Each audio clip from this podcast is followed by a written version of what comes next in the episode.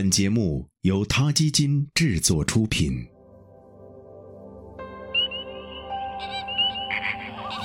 每个生命都是奇迹，每个灵魂都有尊严，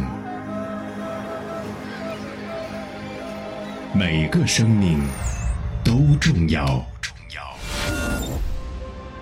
他 Radio 讲述他的故事。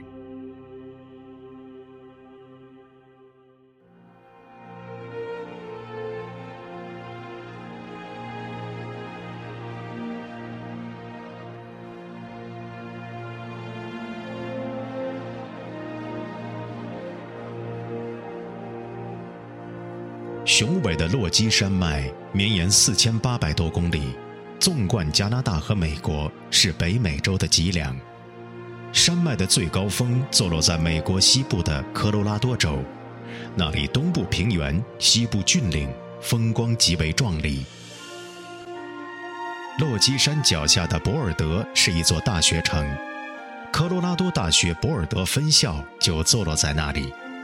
马克·贝科夫是这所学校的生态及进化生物学荣誉退休教授。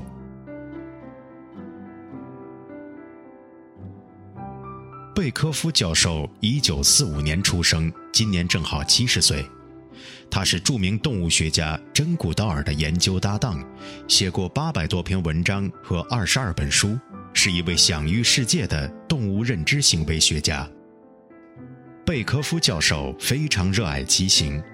四十一岁那年，他成了第一个赢得环法自行车赛所在年龄组冠军的美国人。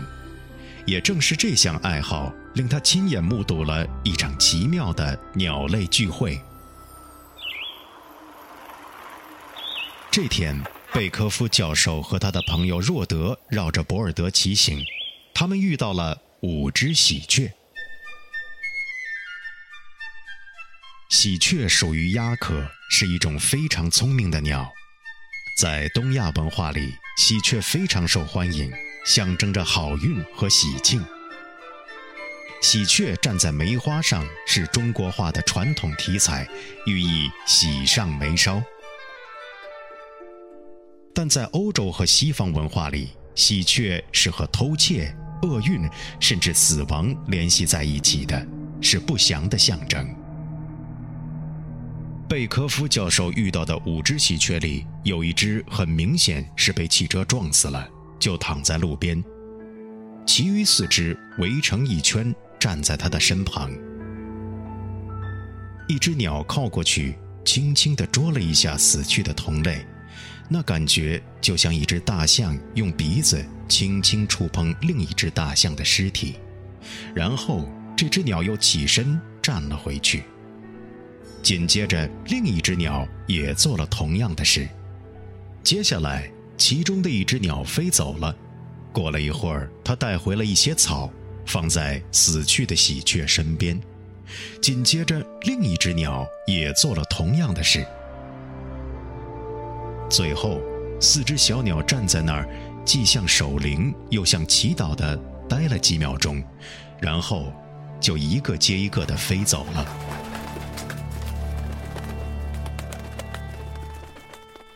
若德被这场鸟类的仪式惊呆了，他问贝科夫教授：“这是不是喜鹊的正常行为？”贝科夫教授说：“他以前从没见过类似的哀悼场景，也没读到过任何相关报告。但他认为，很明显，这些小鸟是在跟死去的朋友进行喜鹊式的告别。他们很清楚自己在干什么，这不是一种无意识的动物本能反应。”此前，欧洲喜鹊已经通过了镜子测试，能够认出镜子里的自己，是目前已知的唯一能通过这种自我意识测试的非哺乳类动物。但我们人类不可能知道参加葬礼的四只喜鹊头脑里想到了什么，心里感受到了什么。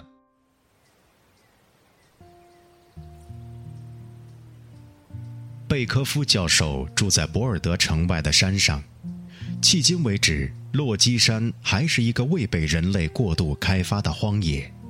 所以教授在家里搞研究的时候，他的邻居红狐狸经常会跑过来，坐在他旁边看他打字。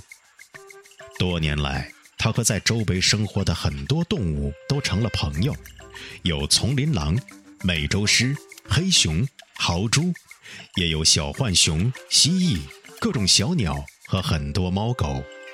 但贝科夫教授也把这些动物当老师，他研究动物超过三十年，一直没有停止过向动物学习。他说：“当我望进一只红狐狸的眼睛。”或者观察小狐狸在一起玩耍，或者看一只母狐狸埋葬它的伴侣，我都会忍不住思考：这些和我分享山野的生命，到底是谁？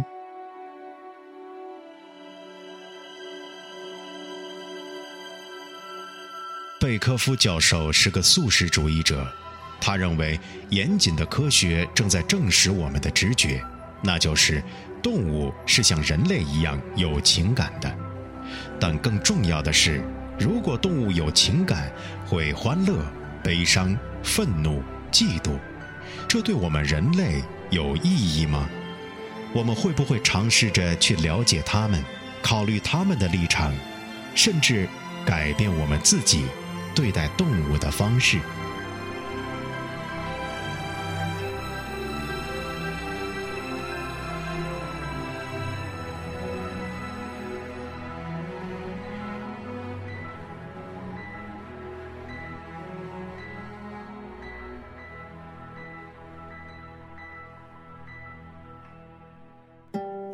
他 Radio，中国大陆第一家动物保护公益电台，在这里我们讲述动物的喜怒哀乐，尊重生命，善待动物，它的世界因你而不同。